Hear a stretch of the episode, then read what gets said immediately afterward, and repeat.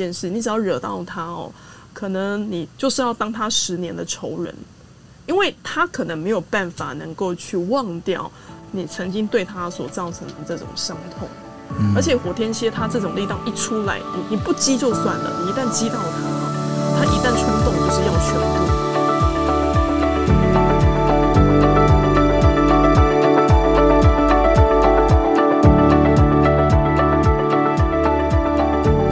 大家，好，欢迎大家收听小安谈心。今天时间是二零二一年的八月十七号。那今天小安谈心呢，要跟大家谈什么主题呢？我们今天要谈的主题是哦，就是说。最近应该是在上个星期的时候，其实呃非常非常就是大家讨论的很多的哈，就是说今天第三者。那然后我们在昨天的时候，我们呃在心理房里面，就是心仪呃心事宜里头，我们讨论了就是说有关心理的问题。但是呢，我们接下来我们要在今天的一个就是小安谈心里面，我们要谈的就是说为什么会有第三者？为什么会遇到第三者？我为什么会变成第三者？那这个当中到底跟我的星座、跟我的命盘之间到底有没有什么关系？有些人会觉得说，呃，我不晓得说大家有没有听过这样的一个说法哦，就大家会呃有时候在那个就是怎么讲，办公室的茶水间呐、就会在讲说，哎呦，你看那个长得一副小三脸，好，会有这样的一个想法。那当然也有一些就是耳语呀，呃，滋滋碎碎的这样的一个，但是真的有所谓的小三脸吗？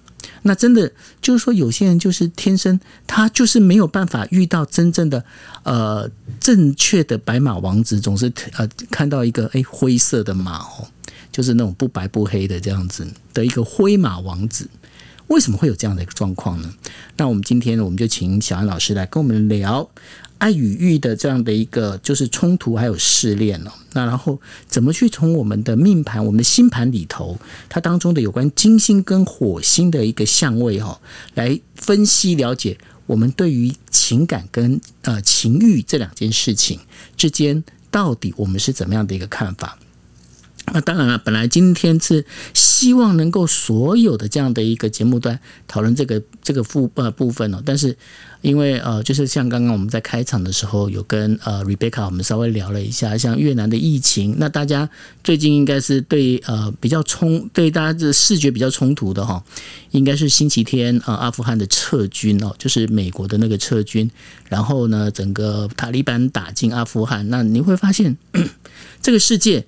怎么会变化的那么快？那怎么有那么多那么多？你看哦，这个有个森林森林大火都还没平息，然后呢，四处的战乱又纷纷扰扰。那到底听说最近还还有一些火山可能会爆炸？那为什么？为什么这时候会出现那么多那么多的事情？这个八月里面到底还有哪些不平静？那我们会请小安老师呢来跟我们好好分析一下八月到底接下来还会有哪些事？那最后的话，我们会留一小段时间呢，就是大家最喜欢的，就是哦，每一次我们都会教大家怎么去许愿，因为毕竟告诉你呢，人生星盘有那么多的一个这样的一个方向之后，到了。呃，我们的八月还会有哪些事情的时候，那么多的不确定的时候，我们总是要找一个解方嘛，对不对？那解方该怎么解？我们该怎么帮自己许愿？我们会在节目的最后大概五到十分钟里面，会来跟大家讲如何去许愿，如何去。在这一个对的时间点里面，去帮自己哦做下一个最好的一个心愿。好，那简单就是跟大家讲一下我们今天整个节目的一个流程。那会非常希望大家呢能够从头到尾陪我们一起听到听到尾哦。那如果说喜欢我们的节目呢，欢迎大家先锁定我们现在上面的一个小绿房子杂谈今夜一杯，请加入我们的 club。那到时候我们只要有节目的话，你都会收到通知哦。那记得要按下小铃铛。那当然。如果你们就没有时间，或者是刚好有工作没有办法听到的话，也可以呢，就是去呃上网去搜，不管是 Podcast 或者是 YouTube，你都可以搜寻“今夜一杯”。都可以找到我们的一个节目的，不管是 YouTube 的影音档，或者是 Podcast 的声音档哦。所以呢，欢迎大家都能够去 follow，去呃，就是去点赞哦。那希望大家能够支持我们。那我们这个节目呢，从呃 Clubhouse 开始开办，有 Club 之后，一直持续到现在。目前我看起来了，好像也是整个 Clubhouse 里面，我们算是少数几个做的还比较维持常态性的一个做法，那这也是谢谢大家持续的陪伴我们，我们也会希望更持续的把这节目一起做下去。那在当中陪能够陪我们大家，我能够这样持续一直做下去的最主要的一个支持者，我们的动力来源就是我们的共同主持人 Cindy。Cindy 跟大家问声好吧。Hello，各位听众朋友，大家晚安。九 L 哥晚安。哎呦，今天有歌了呢！哇塞，我是觉得被夸奖，好像需要回报一下。好，欢迎来到我们的杂谈经验一杯，小安谈心。然后我们今天很高兴又与小安老师一起同框，然后可以聊很多星座上面的一些重要的资讯。是，谢谢 Sandy。那呃，当然我们有请我们的。特别来宾，因为刚刚不不小心叫错他的名字，今天连名字你都说错。好，Rebecca 跟大家问声好。Rebecca，Hello，大家好，我是 Rebecca，不是 Vivian 的 Rebecca。好，OK，好，Rebecca 现在人在越南，然后如果有关越南的一些事情的话，大家想要问他，大家可以去 follow 他。OK，好，谢谢 Rebecca。OK，好，那请我们今天的主讲人就是小安老师，小安老师来跟大家问声好，谢谢。好，呃，Joel、Sandy 还有 Rebecca，还有就是各位听众朋友，大家晚安，晚上好，我是小安。好，OK。那小安，我们今天我们就直接单刀直入，直接切入主题哦。就是最近呢，经常有听到，就是不管是第三者啦，就是呃被当第三者，或者是当了第三者，或者是遇到了第三者哦。那到底为什么会有这样的一个状况？我刚刚听你在自我介绍的时候，其实我就是在偷笑啊，因为我在十多年前啊，那时候还没有接触占星的时候呢，就是曾经有一个星座老师看到我的星盘的时候，就一眼就看着我的盘，就跟我说：“哎呀，我跟你讲，小姐啊，你就是小三命。”就是我说哈，我说这个啊还有分小三命哦，对，我也搞不太清楚。他说没有，你的星盘的格局就是你这一生就是只能当小安老师，我先打你岔，你有没有觉得我最近？那个片头的介绍其实越来越完整，对，没错，所以真的有哦，还是真的有在这个星盘的当中啊，有可能会有一些这样子的配置。有些老师他可能跟你说啊，你这一生啊，可能就是没有办法当大的哦，没办法当正宫哦，可能永远就是只能当地下情人。好，那那真的是如此吗？吼，那所以今天我呃，我们上个礼拜就是刚好跟 Sandy 跟九儿在聊说，最近啊，其实还蛮多的一些话题啊，尤其是上个星期啊，呃，实际上来讲，大家会看到，除了是在疫情啊，然后这个部分哈，奥运的这个新闻已经暂时画下一个休止符了哈，但你会发现，现在似乎有很多的一些社会新闻哈，围绕的是 有一些关于是一个比较禁忌的话题哈，就是。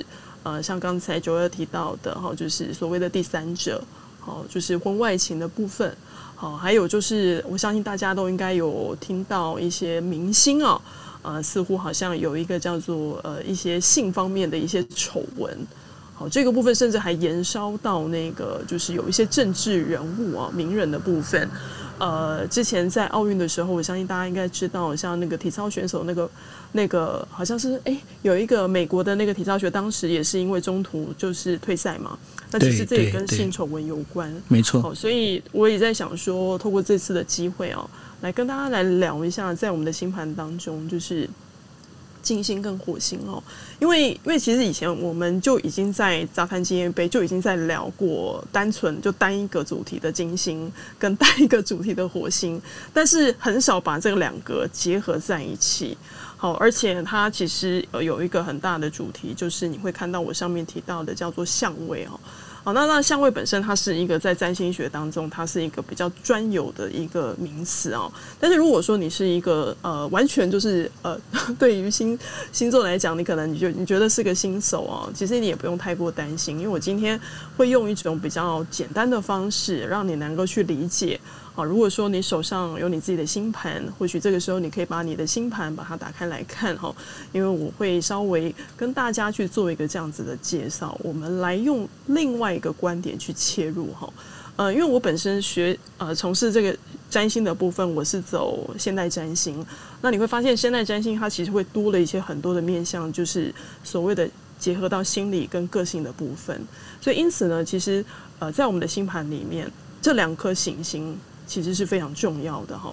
那之前在过去哈，如果说你们有呃听过哈，就是九二 Sandy 他们的这个杂谈金业杯，你应该有听过我在讲金星的故事哦。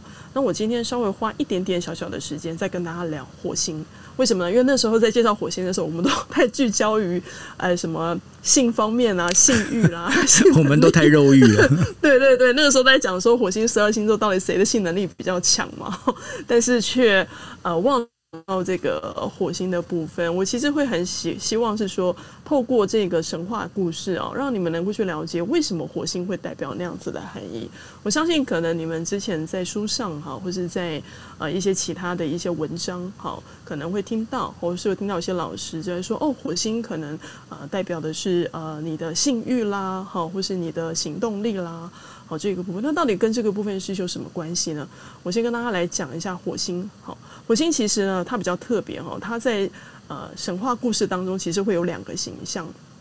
在英文火星我们叫 Mars，那本身这个 Mars 本身它是罗马神话当中的一个神，但是这个神本身呢，它的形象是很好的哦。怎么说呢？因为它代表的是一个农业好生产的形象，比如说他可能会拿一把利刀，就是呃就是砍那种稻穗的那个那个工具，所以它其实会是一种叫做我用自己的力量。去守护自己，好，所以当这个罗马神话呢进入到火星的时候，你会发现，哇，这个代表的是什么呢？就是你的火星是象征你的力量，而且是守护你觉得你自己很重要的东西。那而且呢，为什么我们常会说，呃，尤其之前呃十多年前有一本书，不知道大家有没有听过哈？就是大家说过了哈，呃，那个女人来自金星。好，男人来自火星哦，这这本书其实非常畅销，似乎已经出，好像我记得已经出到第五刷了哈。就是这本书其实会那么畅销，原因是因为啊、呃，大家才知道说哦，原来啊、呃，男生其实会跟火星是息息相关的。那实际上来讲，这也跟这个 Mars 啊，这个这个神话这个神是有关的，因为当时这个神的名字的前面呢、啊，呃，这个神他的身边其实有两个随从，这两个随从它象征的就是什么呢？火星的一个很两个很神圣的东西，就是荣耀跟美德。那美德的拉丁文的开头，它就代表的就是男人的意思。好，所以这就是为什么后来在占星学当中，为什么火星会象征男人？我们讲说男性的自我。你当你在看这个星盘当中，你要分成男生盘跟女生盘哦。所以火星对于男生盘来说，相对来讲是非常重要的。那另外呢，好，火星其实还有另外一个形象哈。如果说呃你是那个。啊，DC 迷哈，就是你有在追一些，就是像这种呃呃英雄神话故事啊。呃，前几年不是有一个叫 Wonder Woman 好，神力女超人好，如果你有看哈，那其实让你知道哈，就是他有个哥哥好，就是 Ares 好，那这个哥哥他其实呢，就是也是一个火神，就是火星的形象。可是这个火星这个神，他的基本上来讲，他的名称就不是这么的好，因为呢，他的出生其实。带着非常多的冲突哈，因为他当时生下来的时候，其实是就象征的是这个父母亲的一个分离，所以因此呢，这个 Ares 生下来之后，其实第一个坦白说，他就是永远在制造冲突，他永远在制造所有的纷争，重点是他又很喜欢杀戮，好喜欢鲜血，因此呢，透过这个 Ares 的出现，火星又代表的是你输不起，好呃你的愤怒，好甚至是什么呢？你的欲望。好，所以呢，透过这两个神明的一个一个就是结合，你就会发现到一件事，哇，火星似乎呃对我们来说，好就会有一个这个两个双重的形象哈。那当然，其实哈，我刚刚是有说过，对不对？那火星我们想说男生盘跟女生盘不太一样，那是否火星对于男女之间的关系也会不太相同？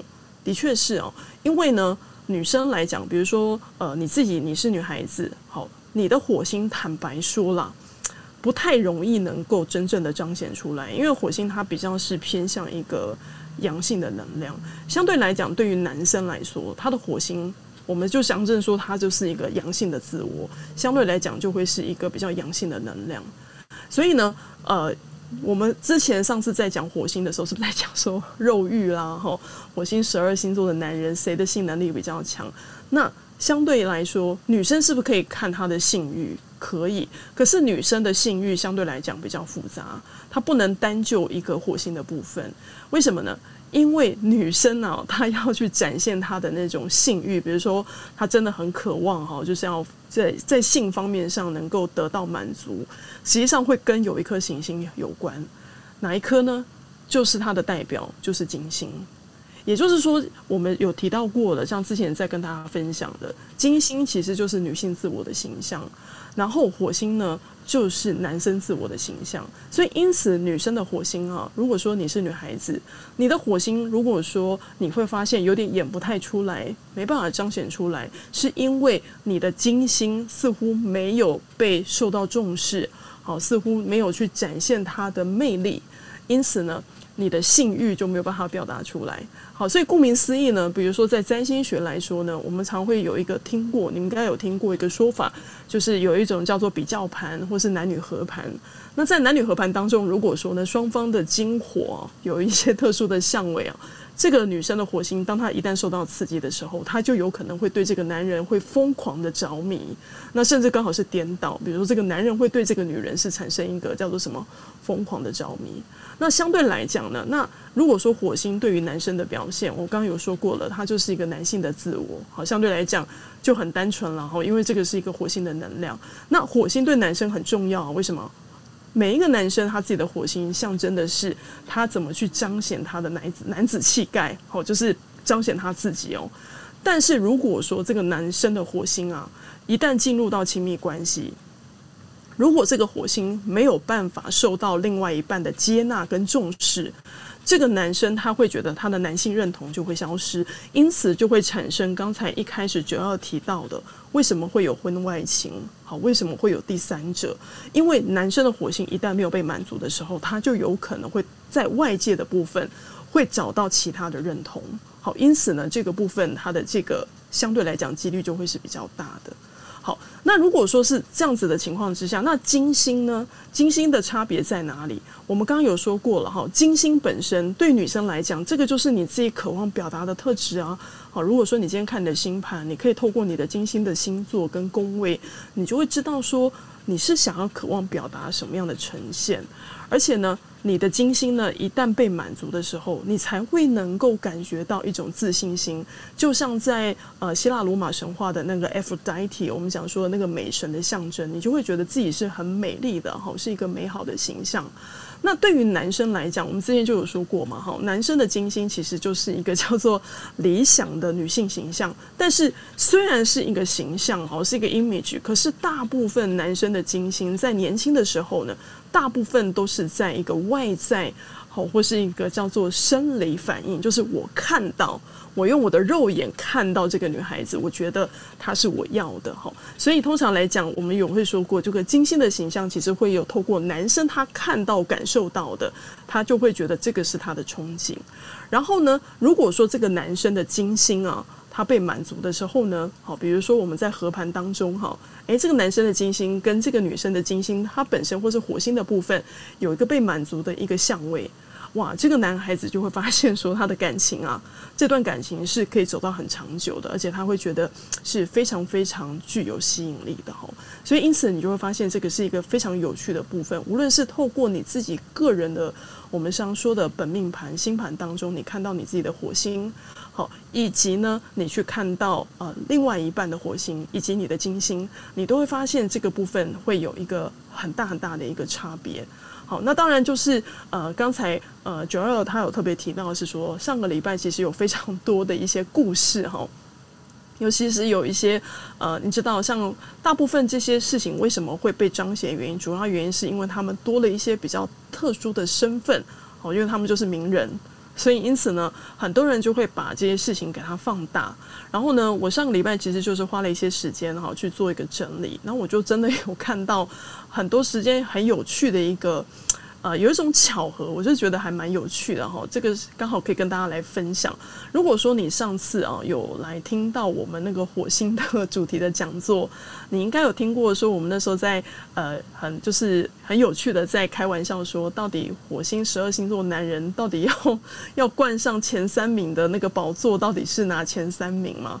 那如果你们有印象的话，应该就会知道是说，呃，通常前三名的话，一定会有一个星座一定会上榜。哦，那是哪一个？九二知道吗？是哪一个？我我忘了。你忘了吗？哦，好，那就是火星在天蝎。对吗？我就记得是我嘛。对，火星在天。我故意忘，你又要提醒我，你这样不行。好啦，好啦，好。为什么我会特别提到火星天蝎呢？因为这个跟呃，我们等一下哈，有一些重要的名人的火星有关哈。呃，我相信在台湾的朋友哈，上个礼拜应该会看到很多的一些八卦新闻啊，就有一个叫做性学博士啊，许兰芳小姐。好，这个好像似乎引起了一个非常的轩然大波，哈，就是是呃，他被指控说他好像就是呃有跟别人，好，就是好像是去 motel 嘛，好，就是有一个这样子的一个外遇的一个事件。那当然，我们先跳开，他其实现在在走天王星之恋了。我们先跳开这个天王星之恋的部分，先不去看这一块，我们先来看。啊、呃，就是许博士的他这个星盘哦，你知道我看到之后，我真的会觉得，难怪他是一个性学博士。你知道为什么吗？因为他的火星啊、呃，就是在天蝎，火星就是在天蝎。然后他不仅仅是火星在天蝎，他旁边还跟了一颗土星哦。它旁边还跟了一颗土星哦，什么意思？那个火星在天蝎后面跟一颗土星，这就是它的旁边旁边有一个土星也是在天蝎，也就是它的火星跟土星是呈现叫做、哦、那个在星象那个可以看得到的是，对对对，在星盘里面叫做火土合相。OK，我们有个专有名字叫火土合相。嗯，好，那当然因为呃许博士他出生那个年代刚好冥王就在天蝎，哦，所以他其实哎呀，我的土星在我的土星在母羊了。哦，你土星在母羊是不是？对对，那许博士他的土星是在天蝎，嗯，所以他这个火土合相哦，我我真的会看到一件事情，就是说哦，因为火土合哦，其实我还蛮遇到很多的火土合相的人是对于性的方面啊，第一个坦白说他是收放自如的，嗯，就是 他可以很放外放，然后他也可以很自制。因为土星它其实哈，在传统占星来说，都会觉得它是一个凶星哦。比如说，特别在印度占星里面，都会觉得它不太好。我们都会觉得它是火星，对吗？对，嗯。可是实际上来讲哦，火星其实你可以用另外一个观点来看哦，土星其实它代表的就是稳定，就是它让这件事情是能够稳定，甚至是循序渐进的。因为土星会跟时间有关。嗯哼，哦，如果说一个人的星盘土星能量很强，你 你一定要跟他讲一件事情，你是属于大器晚成型的。嗯哼，你知道吗？土星能量强的人，基本上来讲，他在年轻的时候不太能够去彰显他的特质，他必须要透过时间。哦，他的时间的历练，他会越来越棒。我们常说叫做大器晚成，或是，是或是我们常会听到说叫走老运。嗯哼。那像许博士他的火土合哈，其实也相对来讲，因为火天蝎嘛，我们刚刚就有说过哈，就是这个展现性的这个部分啊，实际上来讲，火天蝎我必须得承认一件事，在火星十二星座当中，唯一一个能够当做性学专家的第一名，一定是火天蝎。哦，就是 你如果说今天想要知道所有的。呃，性方面的尝试啦，好，甚至是说像男生好了，比如说，呃，你可能想知道，呃，第一次出场禁果哈，或是要看一些什么样的影片。如果说你身边有朋友是火天蝎的话，你是可以偷偷去问他的哈。因为他，等一下，等一下，等一下，这个，这个，这个，我我倒是有一个疑问，因为像我本身的话，我对这个开窍并没有那么早，也直到二十二岁，所以说，那这个是怎么怎么解释这件事情呢？呃。火天蝎的本身性欲强，并不代表他会性早熟。哦，这个这个这个部分是不是是比较不无关的。哈，对，非常比较无关的。他会是比较看到的是说，你怎么去展现好你的冲动。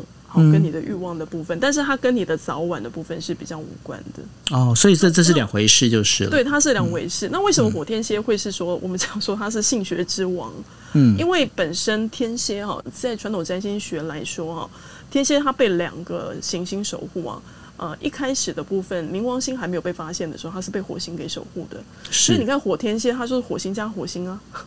火星加火星的一个总和哦，然后呢，冥王星呢，基本上来讲，我们讲说叫做深入啊，叫做极致。嗯、所以你想想看啊，有一个就是呃，我们讲说这个性的部分的一种很深层的渴望，要透过一个旺盛的爆发力去展现，那也只有火星天蝎它才能够表露无遗。好，这个是只有火天蝎的人才能够去做到的哦。那当然，因为许博士。火土合相的这个部分，我发现到一件事情，它发挥的非常好的一件事，就是土星会跟专家有关。好，就是我们讲说的一个专业，好，专业这个人是否能够得到专业是有关联的哈。所以呢，为什么他他会是在这个部分上面？我因为我后来有稍微看了他他的一些自自我介绍哦，嗯，你会发现他其实学的东西非常的多，对，然后他也是会跟一些心灵开发的部分是有关。像我还有看到他之前还有学过一些像芳疗，好，芳疗的部分。好，那但是呢，火土合的人呢，实际上来讲啊，他很有可能可以把他的火星的力道变成是一个叫做变现的东西。什么叫变现？他可以靠火星来赚钱。嗯，所以这也是许博士他厉害的地方。哦，okay. 那所以呢，在这个当中，你就会看，我们先姑且不要论说为什么他现在会遇到这件事情，因为这跟跟他的行运有关。可是当你看到这样子的配置的时候呢，你就会发现到一件事情，就是他的确走到他非常适合的路，尤其呢，他的金星在摩羯。嗯，好，那为什么我要特别这样讲啊？因为我们今天讲金火嘛，哈，对，这边哈有一个简单的一个配置啊，对于一个初学的朋友来说，哦，你会稍微。个比较一个轻轻聊，因为你可能对相位不太了解哈，但是我可以教大家一个简单的方法，好，就是我们用四项元素的部分来去做一个比较。什么叫四象元素呢？我们是不是很常听到说，哎呀，呃，你是风象星座啦，你是火象星座啦，对，呃，你是水象，你是土象，对不对？好，这个我们就称作叫四象星座。那实际上来讲，有一个配置的方法哈，大家可以记一下哈，就是两两配置的部分是叫做最佳组合。好，第一个呢部分就是风加火，好，就是风下加火象的部分。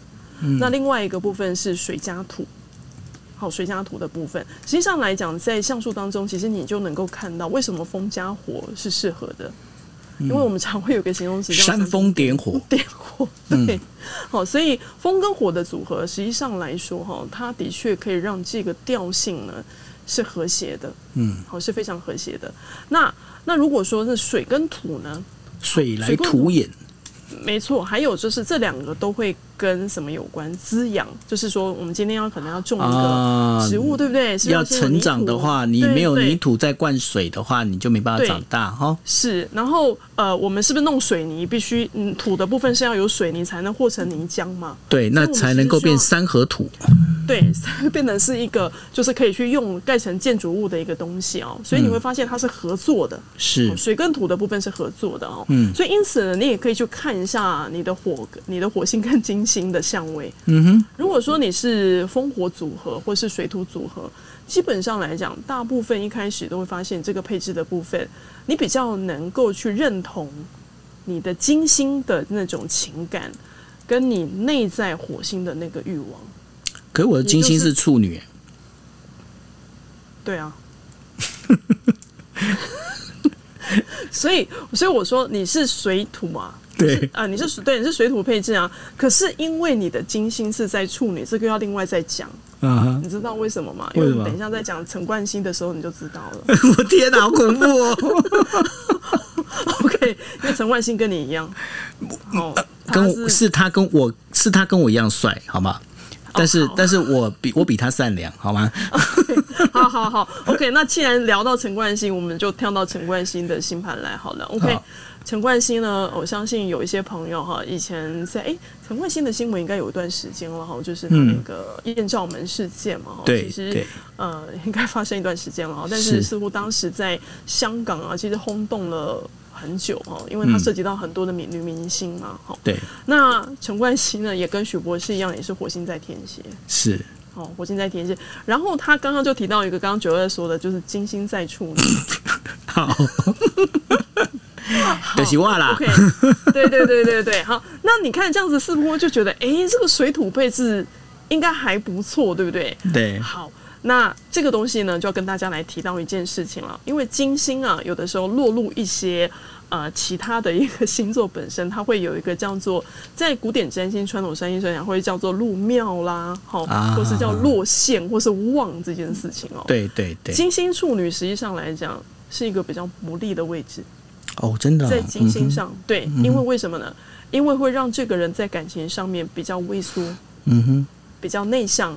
甚至比较不会主动求爱，嗯哼，所以你会发现到 金星处女的人其实很难追，嗯，因为他们其实是一个呃不太愿意去表达真正自己想法的一个人。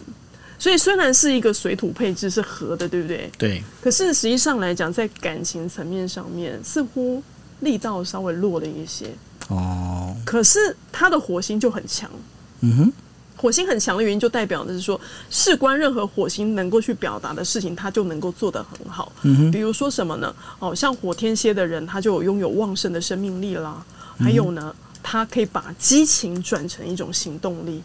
哦，这个是他非常厉害的地方。还有一个是大家觉得最厉害的地方，就是他会把自己的野心啊、欲望啦、情感啦、冲动啊，就隐藏的非常好。嗯哼，就你永远都不知道哦，就是他只是你原本以为他只是一个哇，看起来好像是一个很柔弱的一个小猫咪。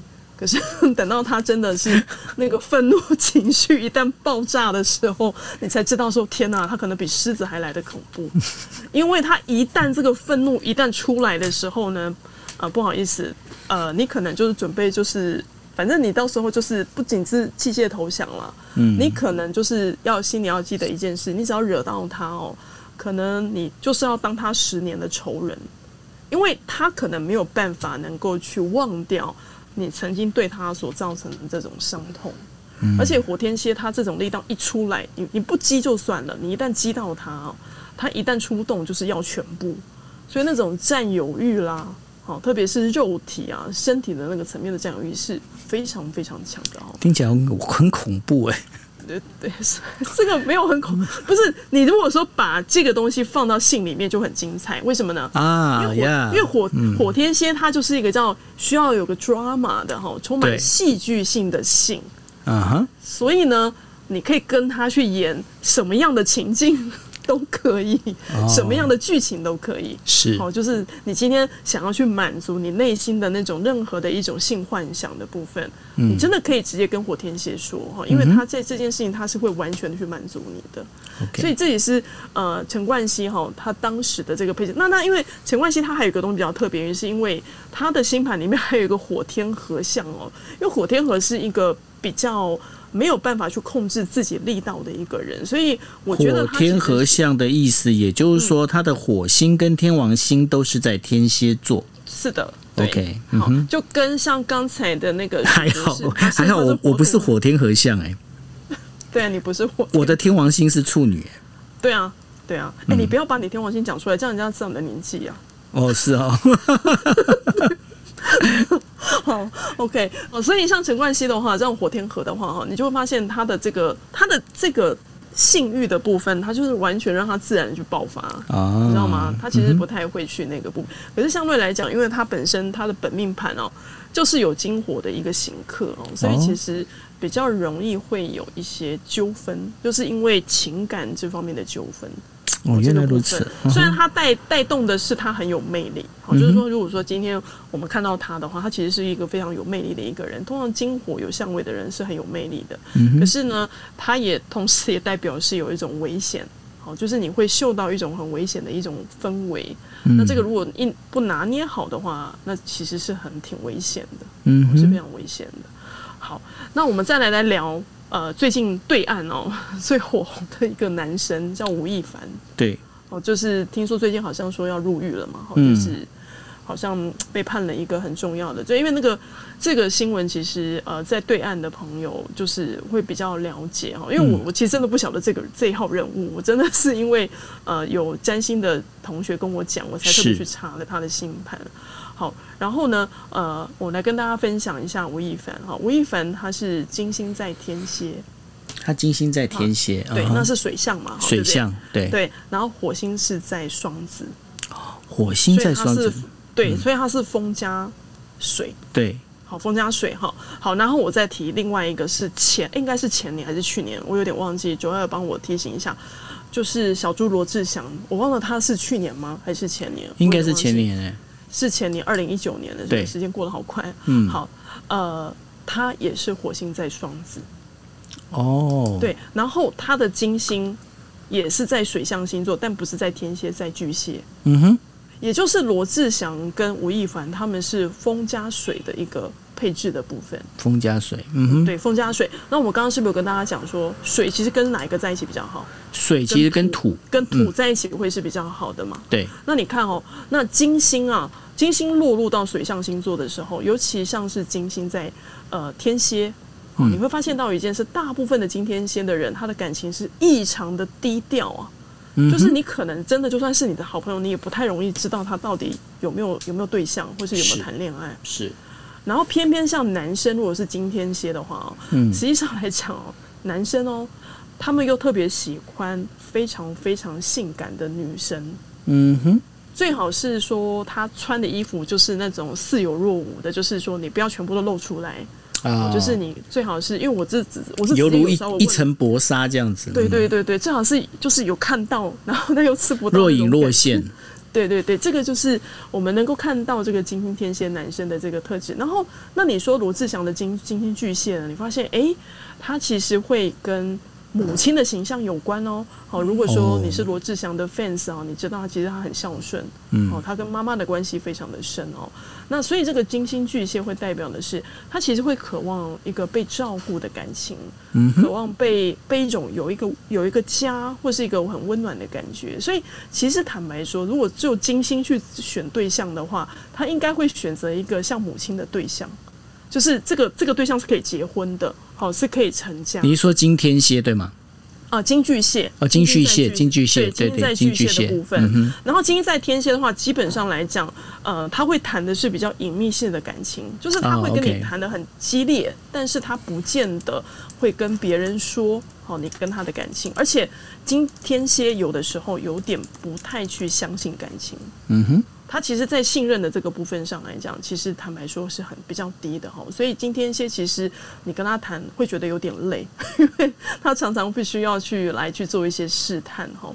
好，那你看哦，如果说这两个男生他今天在水象，我们这样听起来好像似乎都还好，可是他们的火星却是在风象星座，在哪里呢？在双子，你知道吗？火星双子是一个叫做没有办法停下来的一个位置。因为他必须要透过大量的什么呢？讯息的刺激。我常会说啊，火火双子的人是最适合用，呃，叫做什么？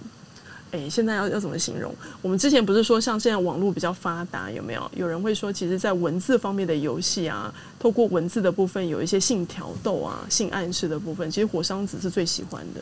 哦，因为双子它跟讯息有关，嗯嗯，双子跟沟通有关，所以呢，你的说话如果能够挑逗到他，实际上来讲，这个是他最喜欢的。然后，如果大家还有印象，吴亦凡那段时间有没有被人家爆料的时候，是不是所有的讯息你应该有看到吧？嗯，就是有 大量的都是透过一些讯息的方式去跟那些女生互动，然后留下一些记录了。对，留下一个记录哈。嗯，然后还有一个还有一个特点是火星双子啊，特别是男生啊，比较喜欢年轻的女孩子。嗯哼，好，所以呃，像小猪或是吴亦凡，后来发现是不是他的绯闻的对象都比他小？是。对，因为双子的这个能量，它其实是跟年轻有关，就是说年龄可能也要相对来讲是比较小的哈。那所以当你看到这样的配置的时候，你会发现到是说，它本身因为这个风水的一个配置啊，对他来讲，它其实是有一点怎么样？我可能找到了一个金星的一个符合我金星的形象的一个女生，可是我的火星没有被满足啊，我的火星一直不断的干嘛，在寻找。可能性啊，感到我们要必须要透过不断有很多的叫做什么外界的刺激。对，火火双子它是一个很忙碌的一个星座，它必须要透过外界的刺激，甚至是讯息啦、文字啦、语言的部分。所以当遇到这样的事情的时候，你说一旦有一些机会。你说他会不会很有可能就是会受到一些考验？特别是像比如说像小猪罗志祥，他还有一个部分是他的火星啊，还有一个火海对冲跟火火冥三分的这个外行星的一个相位，也代表的是说他的这颗火双子有带有一些天蝎座的那种性方面的性欲的部分的渴望。其实它是有受到一些天蝎的影响，所以你就会发现说，其实呃，光看一个火星，它不是只有单星座的部分哈。有时候你会看到是说，这颗火星还会不会跟外行星产生一些相位？那它的火星就会受到一些呃，我们可能会说这个是复合式的，好，复合式的一种呈现。喂，我觉得小安老师，你现在在跟大家讲的这个星盘会比过去更有意思的一点，就是说，因为过去大家以为说星座的部分，不管说你你像就大家印象里面，OK，火星代表就是一些情欲啦，然后金星代表什么啦，然后这整个一个这样的一个，大家就是一个非常普遍普通的，就是指单一就单一的一个星。它所代表的是，是呃，跟哪个就是它是哪一个星座对应哪个星的时候，然后去看那个状况。那原来其实它整个其实跟不管就是你看像火星、金星，或者是火星、天王星，或之间当中之间有一些互动，甚至海王星、冥王星之间的互动，它才会形成你这一个人的一个完整人格，对吧？是，这也是为什么星盘它很有趣的地方啊。嗯，哦，就是你会发现说，哦，原来你的星盘就好热闹哦。你把你所有的行星就当成是每一个都是一个光点啊，这个光点跟光点之间有一个互动跟关系哦。那它就会影响到你的感情观，好，甚至怎么去表达你的情欲。是这个都会跟这个呃，我们讲说在占星学上这个叫相位哈，嗯，这个部分是有关联的。那如果聊到这个部分的话，就要问小安老师了。你看，是八月现在才十七号，已经事情发生那么多，还剩下十呃十三十四天哦，接下来还有哪些事啊？呃，我们好像上次是不是有在讲那个八月的形象嘛？对啊，然后然后你知道那个八月十五号，我一看那我整个一个傻眼，我想说你不要再那么准，你这个再准一点，真的。因为我那时候就有对于八月接下来下旬的一些星象就有一些担心啦。嗯，然后呃，甚至有跟大家讲八月二十嘛。对，哦，就有一个五星逆行嘛，哦，因为天王星开始要在八月二十逆行，也就是我们的星象会正式走到外行星的木土天海冥同时逆行。好，这个五星逆行，那当然，因为其实外行星的逆行是很经常发生的一件事情，尤其是像天海冥啊，几乎每一年啊。都会逆行哦，所以其实我们也不用太过去做呃太过的联想。可是为什么我会特别把这个拉出来？原因是因为哦，今年有一个非常重要的一个相位哦，就是土星跟天王星的相位。因为呃，我们在去年哈有一些占星的老师哈就在聊啊，因为去年是土冥合哈，就带来了一个 COVID-19 的这个新冠肺炎。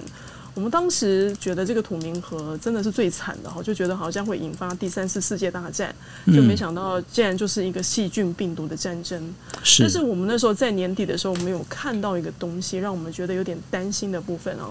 第一个就是呃木土啊，接下来在接下来的时间会换位到呃风象星座的合相，因此呢会带动到未来二十年内的一个大变动，这是第一点。再来的部分呢，就是在今年到明年呢，有一个叫做土天刑，好，又称作叫土天四分。那我们去年的时候，有一些占星老师在聊的时候，他直接哈就说，他甚至会觉得今年可能会比去年更惨。所以当时其实，在台湾有一些朋友听到说：“哎，不会啊，台湾的疫情控制的都很好啊，怎么会更惨呢？而且疫苗都已经出来了，哈。”对。呃，但是后来随着接下来的发展，哈，以及呃后来在这个月哈，我看到接下来下旬的一些相位啊，呃，当时才会跟九二。其实我是一个不太喜欢。去做预言的这个部分，像甚至我们之前是不是有在聊那个日本不是有个很有名的那个就是预言的漫画家？对对对对对，预言漫画家。其实那时候其实我都会觉得是说没有说他是有这样的灵通能力，但是我很不太喜欢去做这样子的预测，因为我会觉得呃不是说预测不准，而是说呃我会觉得是说你当你去做更多的这样的预测的时候，其实你会带来更多的恐慌。是对对，但是可是还是有一些呃。必须必须得承认，还是有一些重要的相位在这个月的下旬啊，甚至会拖到呃九月份，好都会出现啊。嗯，第一个是我比较担心的哈，嗯，呃，也就是在八月二十二号开始，嗯，好，今天哎，今天是几号？今天十七号，十七嘛，哈，也就是在满月水平的那一天开始，哈，就下个礼拜一开始啊，我们会有一个叫做火海的开始的对冲。那这个对冲将近有呃跨了将近是一个多月的时间。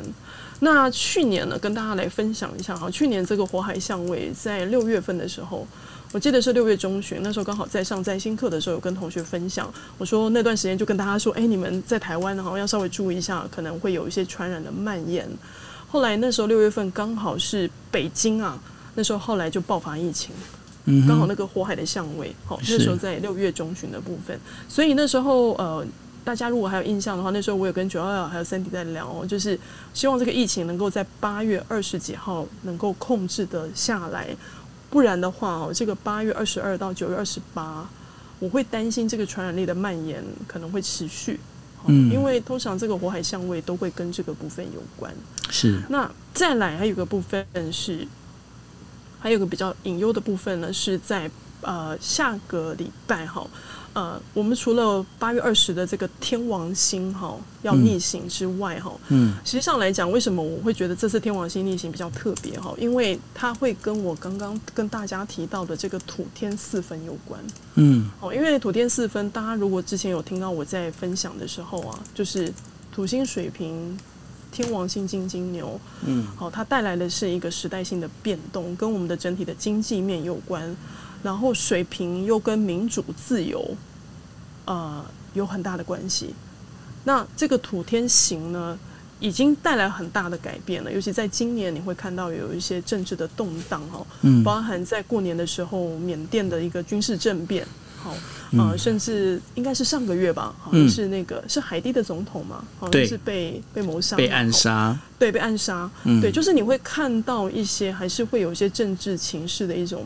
波动哦，那那时候我就看到是说，那如果说这个土天四分它在逆行的话会如何？我就开始有点担心，嗯、但没有想到就是 这几天就刚好看到那个阿富汗，好阿富汗的事情哦，就就冒出来了哈，还有海地发生大地震。对地震的部分又出来了，然后就是开始有很多的一些灾，好灾的部分，就天灾的部分又开始出来了。所以虽然现在还没有到八月二十，嗯，哦，然后甚至火海对冲也还没开始哦，就是但似乎好像就隐约有感受到有一波的一个事情的一个往下走，或是一个逆转的一件事情，好像会发生。好，所以这个部分。呃，尤其是在我们八月份呢，八月二十之后呢，一直到呃九月啊，一直应该这样说好了，一直到十月七号哦，我们都会是在一个五星逆行的情况之下，更何况在九月份哈，我们会遇到第三次的水星逆行。好，九月 九月七号，就又是又是一个水逆就对了。对对对，水逆的部分。九月几号说吧，我们、呃、我们还是要乖乖的要把它时间准备好。好，好，呃。九月二十七到十月七号啊，九月二十七到十月七号，我们会也经历到六星逆行。好，五星还不够，还有六星就对就是、加 就加水星了。OK，就加水星会有个六星的逆行哈。然后呃，在伴随的部分是呃，我刚刚有跟大家提到的火海对冲哈，就是八二二到九二八，嗯，这个部分。然后，呃，上次是有跟大家在聊这个八月下旬，其实会紧接着这个跟教育啦，还有呃有一些工，呃，我上次有说劳工啊，好那个部分是有关的，教育体制啦，好或是工位系统的一些挑战，是，好各国疫情，如果说他工位系统做的很失败的话，可能会有人民出来做抗议，嗯哼，哦。这个也可能是因为水火合相在处女座哈，从八月十二号到八月二十八号，对，这十六天的时间哈，人们会把所有的一些细节事情会放大，嗯哼，所以呢，就会对于这件事情会非常非常的不满，进入到一种挑剔。那甚至刚好这段时间也即将要遇到要开学了哈。所以这个 教育体制有一些部分，因应疫情的部分，到底要如何去因应一些规范哦？嗯，这个也可能会在这段时间，可能大家又会有所讨论呢，好，或是甚至会有一些纠纷的部分。那当然，因为处女座本身也会跟 labor，就是跟劳工啊有关，嗯，所以像一些失业的一些呃重大事件啦，好，或是说有一些特定的行业啊。可能会出来示威抗议啊，比如说疫情的关系啊，一直都没有办法开放，让他们没有办法工作哈，所以这个部分似乎也可能会在下旬的部分又会被拿出来讨论，好，就是有可能会在这个下旬的时候会发生这些事情。那都会有这些，包括了就是呃，不管说是呃土天四分也好啦，六星逆行也好啦，哈，就是包括水逆。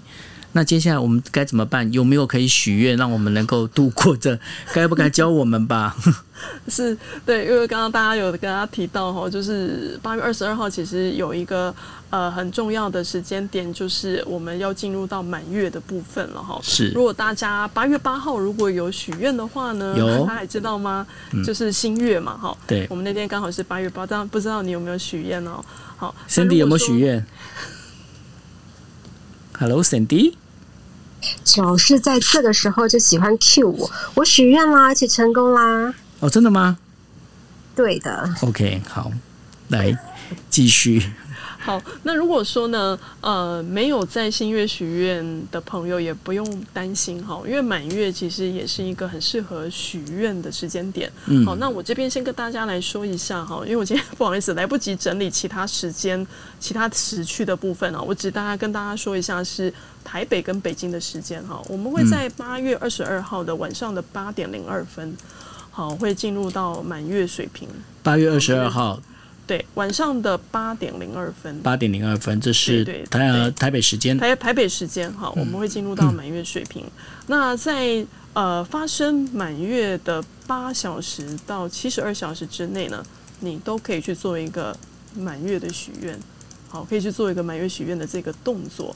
那当然呢，我们每次在许愿的时候，大家应该知道，我每次都会希望大家能够去做一个回顾跟 review 的部分哈。所以如果说呢，呃，你如果在八月八号你有许新月狮子的愿望，你可以在八月二十二号的时候，因为刚好发生，刚好两两个礼拜过了，对不对？你可以看一下哦，你的愿望清单的达成率多少？哦，达成率哦，大概比如说你练了五个，对不对？那到底？目前的实施的效果如何？好，那如果有的部分，那当然我们有说过，就是就像之前 Sandy 说的，就是要保持感恩的部分呢、你可以做一些回馈，好，回馈的部分，像是小额捐款啦，好，或是捐发票都可以。那如果说呢，你剩下的愿望没有达成，或是说好像离你的目标还有一段距离，那这个时候就很适合在满月当中去做许愿了。好，为什么呢？因为满月是一个非常适合叫做找出解决方法的时间点。好，就是为什么我们没有这个愿望没有办法达成，是这个愿望太呃，目前来讲对我来讲太遥远了吗？还是似乎有没有缺少一些东西哦？那你可以在这个满月的时间点，可以去许下一个愿望。那我们因为我们这次发生的是在满月的水平。好，在满月的水平的部分哈，那满月水平实际上来讲，都会跟一些特定的，我们通常说，其实月亮进入到特定的星座，都会跟特定的主题有关。那跟大家来分享哈，就是呃满月的时候，其实许愿的部分。呃，大家如果还有印象的话，我们是不是有说新月是许越来越多的嘛？哈，就是钱越来越多啦，好，男朋友越来越多之类的，就是你希望越来越多，桃花越来越多啊，哦，这个是越好的哈。那满月其实很适合，是因为满月从呃那个满月之后开始，月亮开始它的月光会慢慢的减弱，所以实际上来讲，你可以许的是叫做越来越少的愿望，好，就是呃，尤其对女孩子来讲，体重越来越少。对，对，越来越少啦，哈，或是说我们有说，哎，你的压力，哈，最近的工作压力好多，好大哦，你希望这个部分能够减轻，好，或是说我们上次有说过，像债务啊，比如说你有很多的一些要去还的一些钱，好，这个部分你也可以在满月的部分去许愿，这个是针对满月的部分都可以许哦，嗯，好，那另外的部分再跟大家分享是针对满月水平可以去做的部分哦，好，我们可以针对有主要三个主题。你可以来许愿哈，你可以听听看这些是不是你最近正在面对的主题。嗯、第一个就是朋友，好，就是我们讲说友谊的部分。那当然，这个友谊就会连接到的就是人际关系喽。好，所以当然第一个的部分呢，就是请你去理清一下在，在呃过去这一个月当中啊，有没有一些人际关系的不愉快？好，是不是可能要跟一些朋友啊，呃，适度的去呃。讨论，或者说你自己可能要厘清一下，你这个跟这个朋友的关系是否已经失衡了？好，比如说你可能过度的付出啦，好，或是说你会觉得跟这个朋友之间感觉上来讲，似乎这个互动啊，感觉上欠缺了一些什么，甚至可能这个朋友根本就是已经对你来讲已经是不太适合了。那这个是很适合做一个切割的时间点。八月二十二号。对，然后这个部分朋友还可以延伸到的是什么呢？叫做团体互动或是社团。嗯，所以因此呢，如果说像呃你本身有在经营一些社团然后比如说像 Clubhouse 像这样子的一个主题房。那如果说你有一些社团的互动啦，或是说你最近有在经营一些网际网络的部分哦，因为这个水平会跟网际网络有关、嗯、，Internet 的部分有关。比如说你有可能在经营 blog 啦哈，或是说啊你有在经营 YouTube，就是要需要一打入一个所谓的就是点阅率啊要提高的部分哦，这些都会跟这个水平是有关系的哈。所以你可以去思考一下，诶，最近我这个团体互动啊，社团的经营有没有遇到一些问题？好，那这个阻碍在哪里？那我最近在做一些部落格啦，哈，或是说这些声量啦，哈，宣传的这个部分啊，粉丝专业也好啦，我有没有遇到一些阻碍？嗯，好，阻碍在哪里？好，你可以去思考这个部分。好，那另外的第三个很重要，就是我们的梦想，就是我们。梦想就是我们想要完成梦想，其实是最远的哈，就是说不见得是这个月的，就是你真正想要达到的一个真正的理想目标是什么？那你可以去思考一下。嗯，现在我们已经到八月下旬了哈，尤其在满月的时候是二十二号，已经到八月下旬。那是什么样的事情，或是有没有什么样的一个状况，让你的这个梦想被耽搁了，被阻碍了？好，那你也可以在这个满月水平的时候去思考这件事情。首先，你也当然要去思考，你有没有一个梦想？好，因为这个水平会跟梦想有关。哈，嗯，那还有个部分就是说，是否你可以去思考，能够去找到协助完成自己梦想的朋友？因为水平会跟朋友有关，所以呢，如果说你现在有一些想法，对不对？嗯，那你卡住了，那有没有一些朋友是能够来支持你的？你可以在满月水平当中呢，可以去把它列举下来。那当然，这个仪式的部分在过去跟大家有提过了哈，就是它的步骤的部分，我就不赘述了哈。你们可以去听一下我们新月的部分的一个前面的介绍。它实际上来讲，大部分是一样的。它唯一一个部分比较特别的一件事，因为满月的东西它是需要去做净化的。嗯哼。因此，我会建议啊，呃，还是会建议大家是写在纸上。好，写在纸上的部分，因为为什么呢？因为它必须要去做过一个能量的转换，就是，呃，如果说在家里比较安全又方便的话，希望你们写完之后可以把它烧掉。嗯哼，好，把它烧掉。好，这个是一个能量转换的进化。那如果说你真的觉得，呃，烧好像有点危险哦，就怕可能家人会担心，你可以把它撕掉，好，把它撕掉，然后就丢在垃圾桶里面。好，就是说这个部分，我们讲说这个是一个能量的转换。那当然，之前在过去西方，他们甚至有个。更高刚的一个状况是，它直接就埋在土里面，好，直接埋在土里面也是可以的哈。所以，呃，满月的许愿跟新月许愿清单不一样哦，它比较不是说就摆在那边让你看哦，不是哦。许的部分是因为要让他们通通都离开，好，包含你的阻碍，好，你的困扰的部分通通都离开。那你可以在这个部分把它列举出来。那重点是在于，既然是跟友谊有关，对不对？对。那我们就有一个很重要的清单。叫做宽恕清单。什么叫宽恕清单呢？好，上次好像也跟大家来分享，就是有没有哪些人是让你觉得感到很受伤的？那你现在还放不下？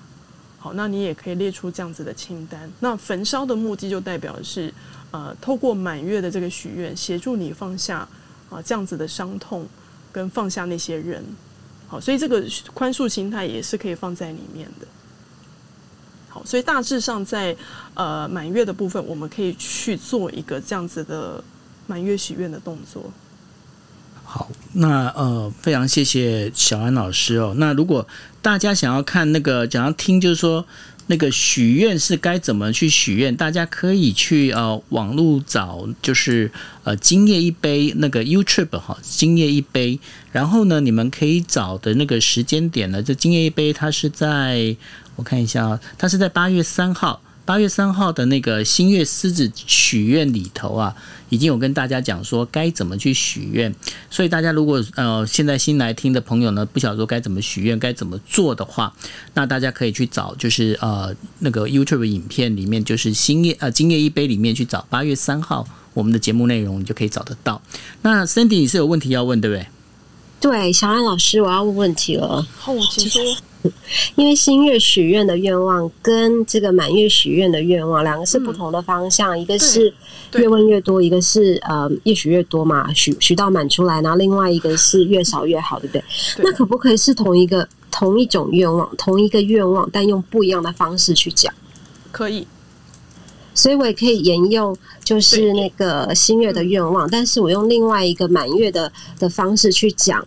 然后没错，再许一次是可以的。就像呃，之前我常遇到很多塔罗的客户啊，常常都很容易会遇到重复性的问题啊。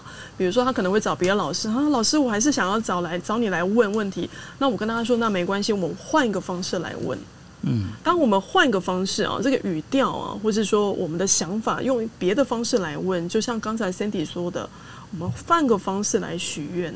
那当这个部分它的主旨是符合这个满月的部分，就一样是可以许的，这是可以的。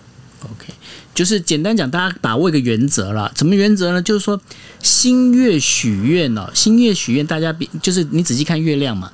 新月过后，刚刚小安老师有跟大家提到了，就新月，你当许完愿之后，新月是从无慢慢的，诶，从一勾的一个就是弦月，然后慢慢上弦月，然后慢慢的、慢慢的、慢慢的越来越多，然后变成一颗满满的月。所以为什么说是可以越许越多？那为什么满月许愿的时候，你是要开始去？剔除，去把你的一些相关的、你觉得不好的、不应该的，或者是不需要的，那你就慢慢的去把它剔除、剔除、剔除，就好像月亮一样，因为月亮过了满月，月满则亏嘛，就是开始会变得就是越来越少，所以你就想把它一点一点一点一点一点删删删这样删掉，大概只要去对应这样的一个想法，大家就不会在许愿上面许错方向。蒋老师没错吧？嗯，对对对，而且实际上来讲，大家不用太过担心了，因为有些有些朋友很可爱，跟我说：“啊，老师，我就要减重啊，可是我在新月许，我会不会越来越胖？不要过担心这件事情。”只半个月而已啦，只半个月而已，因为半月为胖。对，因为实际上我觉得不用太过去呃找，因为很多。因为我相信他们真的很希望自己的愿望能够实现，你知道，甚至连那个字句啦、用字遣词啊，啊，有的时候他甚至会把那个字就 po 给我看，说：“老师，我这样写可以吗？” 就是很担心会写错。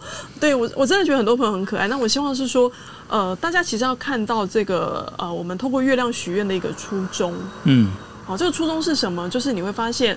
呃，在每一个阶段性，尤其是在新月跟满月，刚好是两个星期，两个星期，是那是不是也代表的是我们都可以有一个重新开始，开始去做一个反思？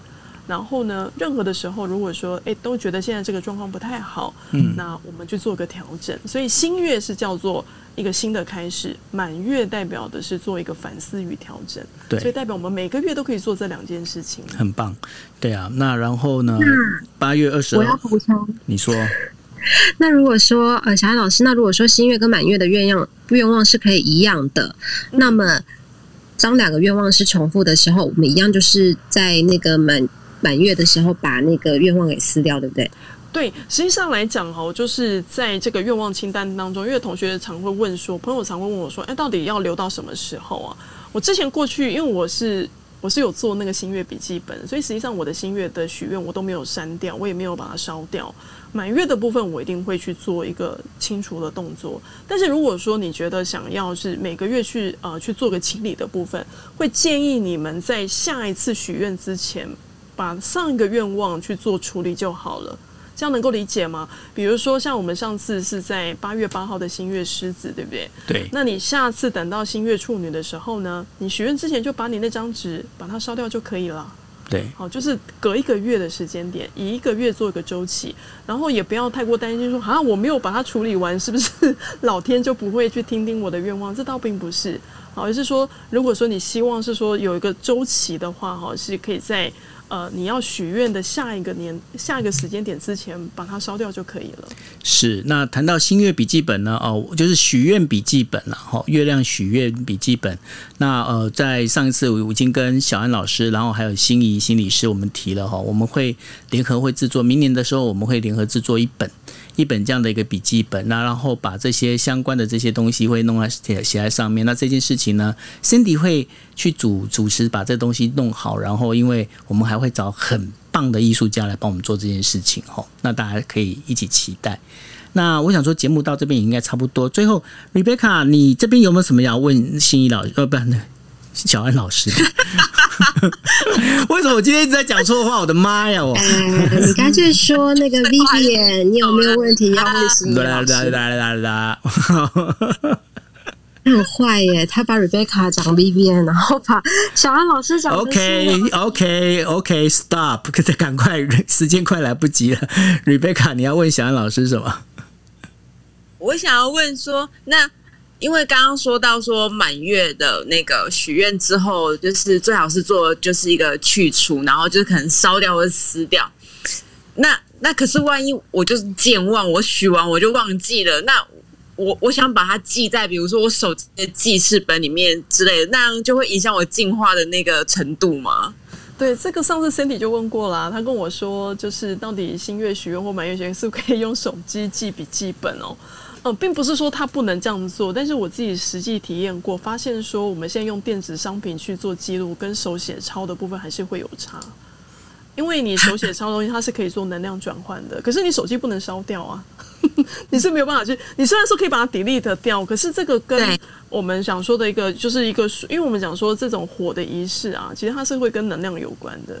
所以，如果可以的话，还是会建议你还是用，就是反正一个月才两次嘛，哦，你就 准备一张纸笔啊，就是把它记录下来。对啊，就是练习写。我记完之后忘记，所以我们我们会准备笔记本，你明年可以跟 Sandy 订。可是满月是要烧掉吗？啊，所以我会可以可撕可以撕的啊，那种你就可以撕掉烧掉啦。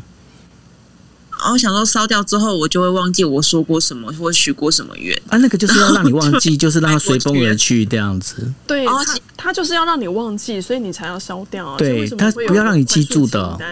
对，为什么有个宽恕清单？就是哦，所以不能拍照存证之后再把它撕掉，然后回来看那。你是丢高哦！你这个你干脆做 NFT 算了，好不好？原来是不可以的。Of course, OK，好啦，好，那、我想说，今天我们聊到这边很开心哦。今天时间有点 over，不好意思。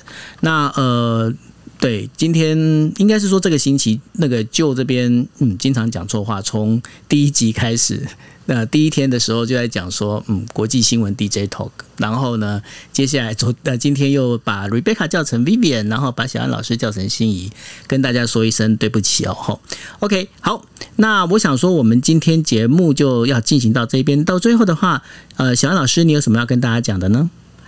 嗯，OK，好，就是大家会觉得最近很多的事情的发生哈，尤其是在星象上面似乎也会有带来一些新的征兆，但我希望大家还是不要太过担心哈，就是呃，虽然星象会跟现在全球的部分是有一些关联的哈，但是要还是要对于我们自己现在的这个生活哈，是要有一个十足的信心。这也是为什么我会希望大家能够在新月或满月的时候许愿的部分，就是持续的保持正向哦。